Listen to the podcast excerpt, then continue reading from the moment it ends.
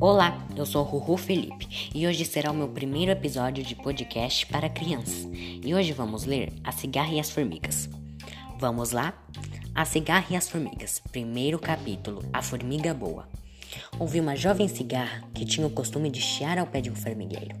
Só parava quando cansadinha, e seu divertimento então era observar as formigas na eterna faina de abastecer as tulhas. Mas o bom tempo afinal passou, e vieram as chuvas. Os animais, todos arrepiados, passavam o dia cochilando nas tocas. A pobre cigarra, sem abrigo em seu galinho seco e metida em grandes apuros, deliberou socorrer-se de alguém. Manquitolando, com uma asa a arrastar, lá se dirigiu para o formigueiro. Bateu, tic, tic, tic.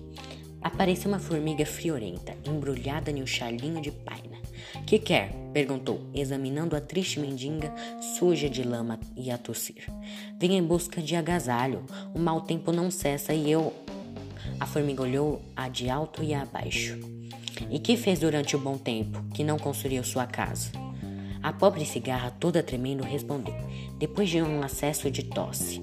Eu cantava bem, sabe? Ah, exclamou a formiga, recordando-se. Recordando-se. Era você então quem cantava nessa árvore enquanto nós labutávamos para encher as tulhas? Isso mesmo, era eu. Pois é, entre amiguinha. Nunca poderemos esquecer as boas horas que sua cantoria nos proporcionou. Aquele chiado nos distraía e aliviava o trabalho. Dizíamos sempre que felicidade ter uma vizinha tão gentil cantora. Entre, amiga, que aqui terá cama e mesa durante todo o mau tempo. A cigarra entrou, sarou da tosse e voltou a ser a alegre cantora dos dias de sol. Obrigado pela atenção, pessoal, e amanhã leremos A Formiga Má. Obrigado.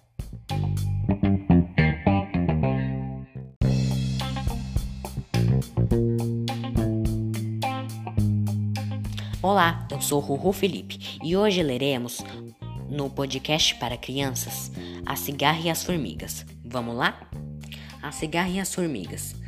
Segundo capítulo, a formiga má. Já houve, entretanto, uma formiga má que não soube compreender a cigarra e com dureza a repeliu de sua porta. Foi isso na Europa, em pleno inverno, quando a neve recobria o mundo com o seu cruel manto de gelo.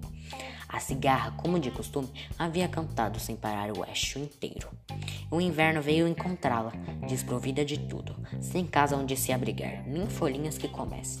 Desesperada, bateu à porta da formiga e implorou: emprestado, notem, uns miseráveis restos de comida. Pagaria com juros altos aquela comida de empréstimo, logo que o tempo permitisse.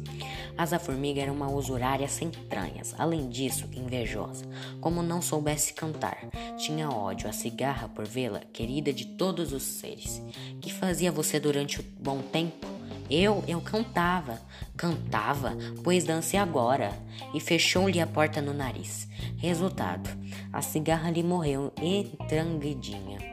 E quando voltou a primavera, o mundo apresentava um aspecto mais triste. É que faltava na música do mundo o som estridente daquela cigarra morta por causa da avareza da formiga. Mas se a usurária morresse, quem daria pela falta dela? Obrigado por me escutarem até aqui. Tchau, tchau.